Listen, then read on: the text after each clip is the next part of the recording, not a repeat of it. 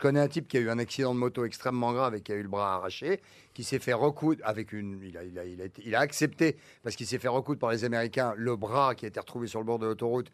Mais il- comme il était totalement explosé, il s'est fait recoudre un bras à fréquence vocale. Il a fait trois ou Ouais. quatre mois de, de- de- de rééducation pour euh, apprendre au bras à répondre vocalement. Quand il est sorti de l'hôpital, il est allé au restaurant. Il a dit manger, tac, le, bras il a bouffé. Il a dit boire, hop, le bras a attrapé le verre, il a bu. Il est payé, crac, le bras il a pris l'argent, il est rentré chez lui. Quatre mois d'hôpital, hein, seul. Et là, il regarde, il est tout seul dans son studio. Il dit euh, enlevez le pantalon, tac, il baisse son pantalon.